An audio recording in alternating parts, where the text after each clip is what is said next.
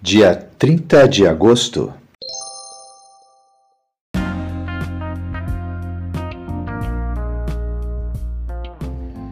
Bíblia Bom Dia, versão Nova Tradução na Linguagem de Hoje. Reflexões, Pastor Israel Belo de Azevedo. Áudio, Pastor Flávio Brim.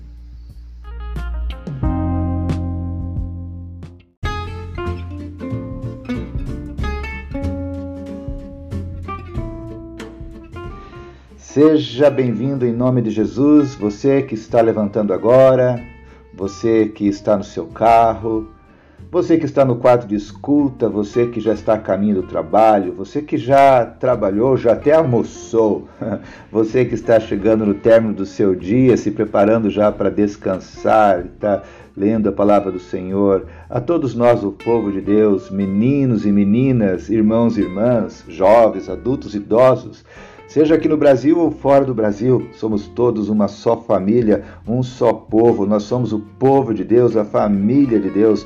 Sabemos que estamos aqui de passagem. Logo, logo estaremos nos encontrando com o Senhor Jesus Cristo, porque Ele foi nos preparar lugar para estarmos com Ele por toda a eternidade. Sabemos que somos peregrinos aqui nessa terra. Essa pátria não é nossa, nossa pátria é a pátria. Glória a Deus, já que sabemos tudo isso, então vamos orar e pedir a benção do Senhor sobre a leitura da Sua palavra.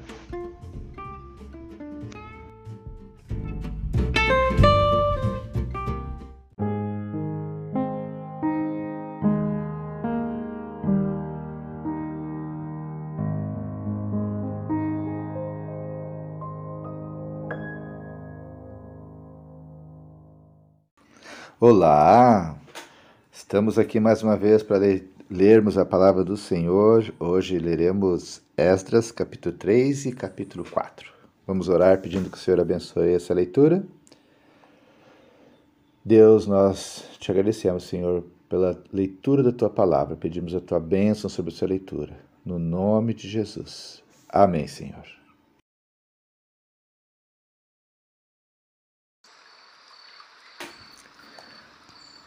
Esdras capítulo 3, versículo 1, o altar e os sacrifícios. Quando chegou o sétimo mês e os israelitas já estavam morando nas suas cidades, todo o povo se reuniu em Jerusalém. Então, o sacerdote Josué, filho de Josadaque, e os seus companheiros e outros sacerdotes, e também Zorobabel, filho de Salatiel, e os seus parentes, construíram o altar de Deus de Israel para oferecer sobre ele os sacrifícios que manda a lei de Moisés, homem de Deus. Mesmo tendo medo da gente daquela região, eles construíram de novo o altar no lugar em que eles estavam ou estava antes. Então começaram a oferecer sacrifícios sobre ele todas as manhãs e todas as tardes. Além disso, comemoraram a festa das barracas de acordo com a lei de Moisés, oferecendo cada dia os sacrifícios ordenados para aquele dia. Trouxeram também os sacrifícios que deviam ser completamente queimados diariamente e os que deviam ser apresentados na festa da lua nova e nas outras festas sagradas. E ofereceram também aquilo que trazia por vontade própria. O povo começou a oferecer sacrifícios ao Senhor desde o dia primeiro do sétimo mês, antes mesmo que o templo do Senhor começasse a ser construído de novo. Versículo 7. Começa a reconstrução do templo. O povo deu dinheiro para pagar os pedreiros e carpinteiros, e deu comida, bebida e azeite para serem mandados às cidades de Tiro e Sidom. Essas coisas foram trocadas por madeira de cedro que foi trazida por mar do Líbano até o porto de Jope. Tudo isso foi feito com a permissão de Ciro, rei da Pérsia. Assim, no ano seguinte ao da sua volta, no segundo mês, os israelitas começaram a construir de novo o templo de Deus, que fica em Jerusalém. Zorobabel, filho de Salatiel, e Josué, filho de Josadaque, junto com os seus parentes, os sacerdotes e os levitas, e todos os israelitas que haviam voltado para Jerusalém. Pegaram firme no trabalho. Todos os levitas maiores de 20 anos foram encarregados de dirigir as obras. Jos Josué e os seus filhos e irmãos formaram um grupo junto com Cadmiel e os seus filhos, que eram descendentes de Rodavias. Esse grupo dirigia os que trabalhavam na construção e era ajudado pelos levitas do grupo de famílias de Enadab. Quando os construtores colocaram os alicerces do templo, os sacerdotes ficaram de pé, vestidos com roupas especiais para aquela ocasião e com trombetas nas mãos. Os levitas, descendentes de Asaf, carregavam pratos musicais para louvar a Deus, o Senhor, de acordo com o que Davi, rei de Israel, havia mandado. Uns cantavam louvores e agradeciam ao Senhor, e os outros respondiam. Eles diziam: O Senhor é bom, e o seu amor pelo povo de Israel dura para sempre. E todo o povo gritava bem alto e louvava o Senhor, porque a construção do seu novo templo já havia começado. Muitos sacerdotes, levitas e chefes de famílias eram, eram velhos e tinham visto o primeiro templo. Eles choravam alto ao verem que os alicerces do novo templo haviam sido colocados mas os outros que estavam ali gritavam de alegria. E assim, ninguém podia saber se o povo gritava de alegria ou se chorava, pois gritavam tão alto que de longe se ouvia o barulho. Esdras, capítulo 4 Os inimigos fazem parar a obra. Os inimigos da tribo de Judá e Benjamim souberam que os que haviam voltado da Babilônia estavam construindo de novo o templo do Senhor, o Deus de Israel. Então foram falar com Zorobabel e com os chefes das famílias. Disseram o seguinte: Queremos construir o templo junto com vocês. Nós adoramos o mesmo Deus que vocês e temos oferecido sacrifícios a ele desde o tempo de Esar Adon, rei da Assíria, que nos mandou morar aqui. Porém, Zorobabel, Josué e os outros chefes das famílias israelitas responderam: Não precisamos que vocês nos ajudem a construir um templo para o Senhor nosso Deus. Nós vamos fazer isso sozinhos como Ciro, rei da Pérsia, mandou.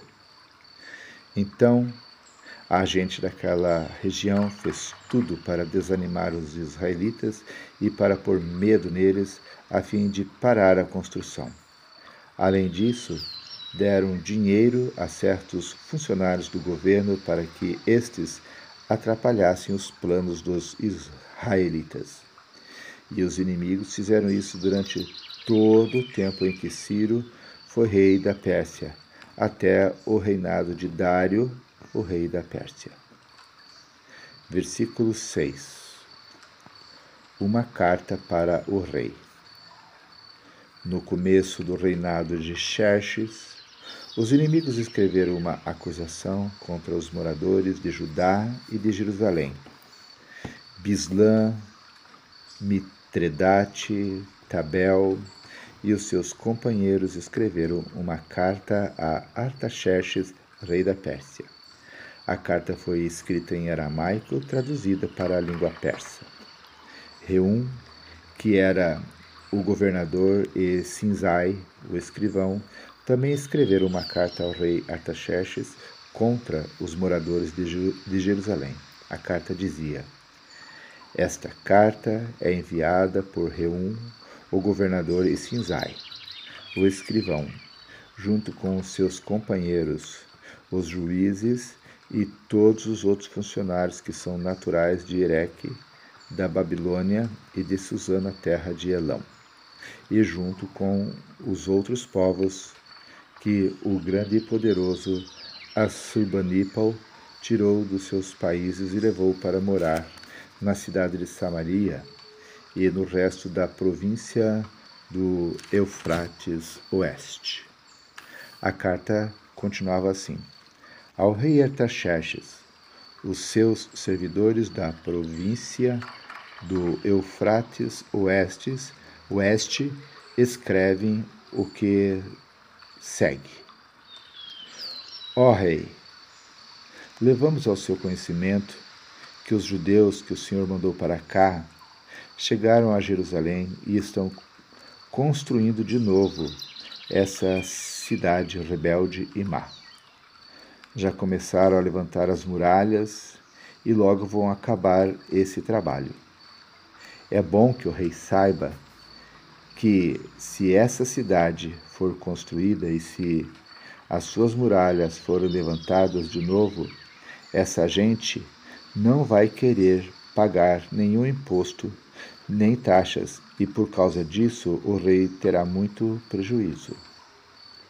Como nós somos seus servidores, não queremos que o Senhor fique prejudicado, por isso sugerimos que o Senhor mande uma investigação nos arquivos dos seus antepassados. Se fizer isso, descobrirá que Jerusalém é uma cidade rebelde e que desde os tempos antigos ela tem dado trabalho aos reis e aos governadores das províncias. Em outros tempos, tendo havido revoltas nela e por isso ela foi destruída. Portanto, ó rei, nós estamos certos de que, se essa cidade for construída de novo e se as suas muralhas forem consertadas, o Senhor não poderá mais controlar a província do Eufrates Oeste. Versículo 17 A resposta do rei. Então o rei Artaxerxes mandou a seguinte resposta: A Reum, o governador, a Sinzai, o escrivão, e aos seus companheiros que vivem em Samaria e no resto da província do Eufrates Oeste. Saudações. A carta que vocês mandaram foi traduzida para a língua persa e lida para mim. Então mandei que fizessem uma investigação e descobri que desde os tempos antigos Jerusalém tem se revoltado contra a autoridade do rei e que ela sempre esteve cheia de rebeldes e de criadores de casos. Reis poderosos reinaram ali e governaram toda a província do Eufrates Oeste e o povo lhes pagava impostos e taxas. Portanto, deem ordem para que parem as obras. Essa cidade não será construída de novo enquanto eu não mandar. Cumpram essa ordem com todo cuidado para evitar que eu tenha mais prejuízos. A carta do rei Artaxerxes foi lida para Reum, para Sinzai e para os seus companheiros. Então, todos eles foram imediatamente a Jerusalém e, ameaçando os israelitas com armas, os obrigaram a parar as obras. Versículo 24: A reconstrução do templo. O trabalho da construção do templo havia sido interrompido e tinha continuado parado até o segundo ano do reinado de Dário, rei da Pérsia. Término da leitura de Esdras, capítulo 3 e 4. Que Deus abençoe a leitura da sua palavra. Esdras, capítulo 4, versículo 24. O capítulo encerra dizendo: O trabalho da construção do templo havia sido interrompido e tinha continuado parado até o segundo ano do reinado de Dário, o rei da Pérsia.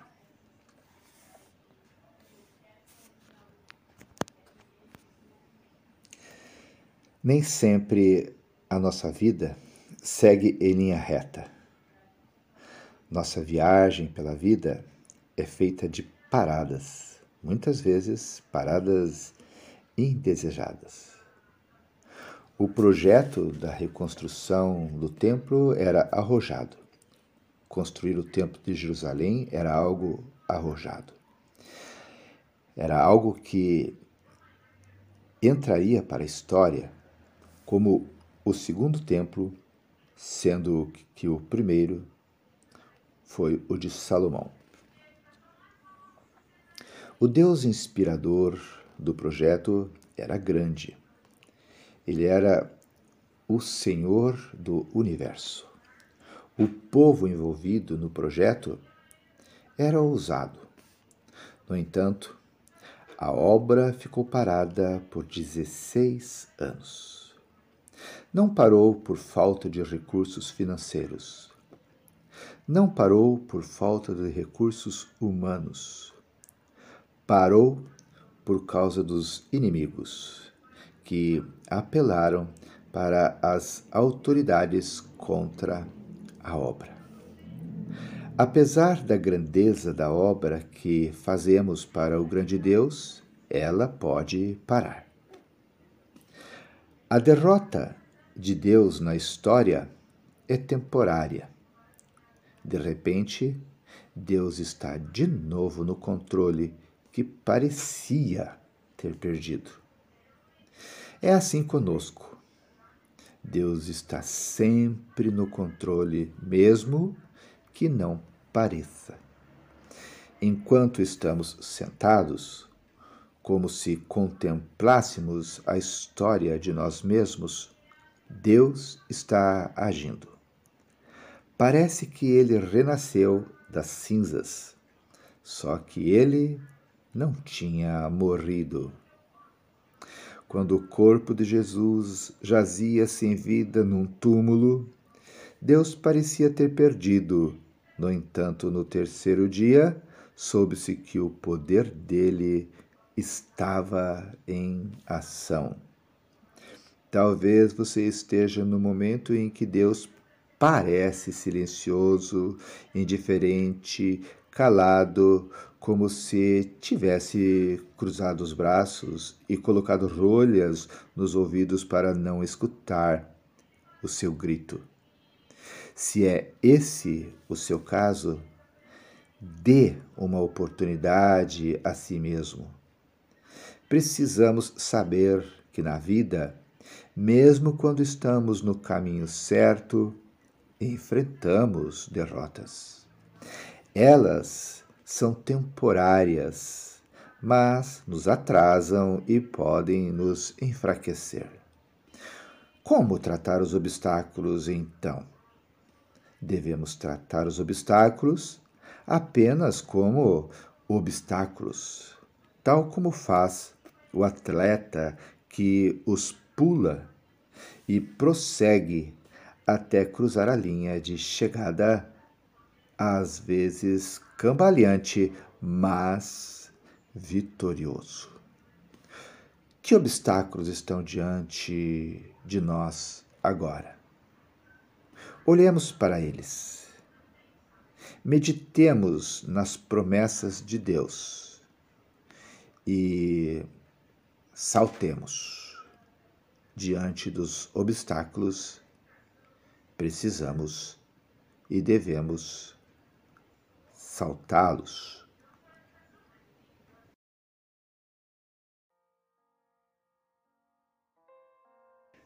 Vamos orar? Deus amado, obrigado, Senhor, pela leitura da tua palavra, obrigado, Senhor, por essa reflexão. Obrigado por sermos lembrados, Senhor, mais uma vez, de que tu estás sempre no controle, mesmo quando não pareça. Obrigado, Senhor, por sermos lembrados de que tu estás agindo. É verdade, Senhor, que às vezes nos parece que tu estás nos ouvindo, mas silencioso nos ajude, Senhor, a lembrarmos de que na vida, na jornada que temos, nessa caminhada, é, é, é, previsível que muitas vezes enfrentemos derrotas. Nos ajude, Senhor, a não esquecermos de que essas derrotas com certeza serão temporárias. É por isso que te pedimos, Senhor, que tu nos fortaleças, que tu renove nossas forças físicas, emocionais e espirituais. Renova, Senhor, o nosso ânimo.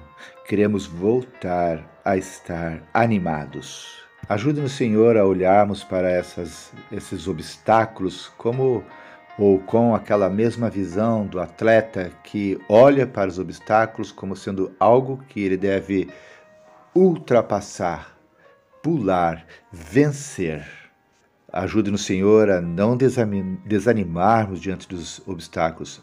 Ajude-nos, Senhor, a não pararmos diante dos obstáculos, porque no exercício do pular esses obstáculos, nós nos fortalecemos ainda mais e assim, Senhor, o fazemos mediante a nossa fé que temos em Ti, de que Tu nos capacitará para, Senhor, ultrapassarmos, vencermos, pularmos por esses obstáculos. E assim, Senhor, como esse atleta pula os obstáculos e chega na linha de final, Senhor, nós também queremos fazê-lo. Nós não queremos ser é, é, interrompidos na nossa jornada por esses obstáculos. Nós queremos chegar lá na linha final, junto com os nossos irmãos, com os nossos familiares, Senhor.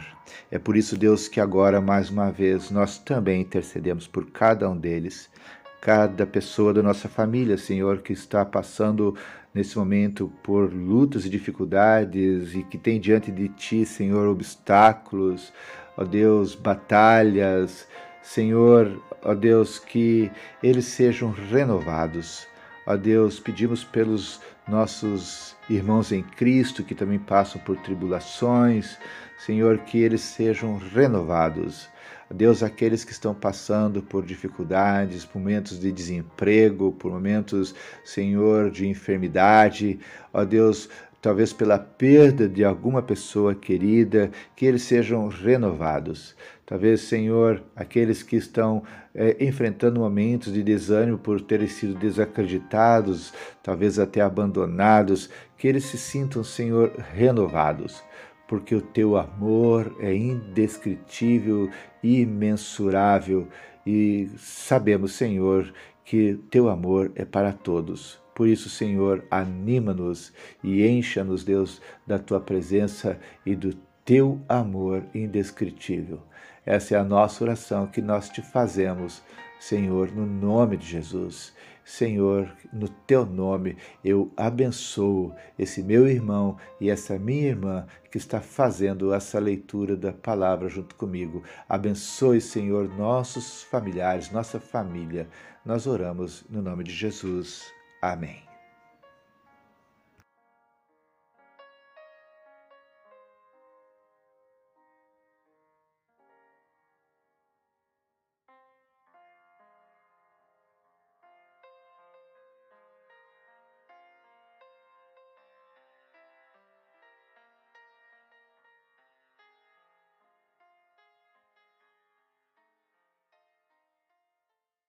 Eu gostaria de convidar você para orar conosco aqui.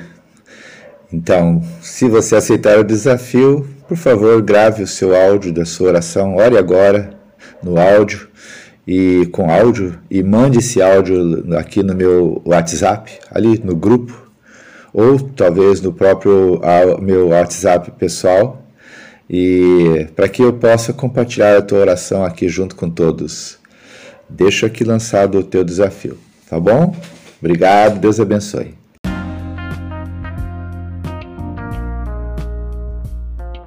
Queridos irmãos, irmãs, chegamos ao final de mais um dia da leitura da Palavra de Deus. Que Deus seja louvado. Quero deixar aqui um abraço gostoso a todos vocês que estão nesse momento acompanhando a leitura da Palavra de Deus. Sejam os irmãos aqui de Joinville, sejam os irmãos espalhados pelo Brasil, sejam os nossos irmãos lá nos Estados Unidos, sejam os nossos irmãos também ali na Austrália. Que Deus os abençoe, que Deus a todos nos abençoe. Oremos uns pelos outros em todo o tempo e, se Deus quiser, Até amanhã.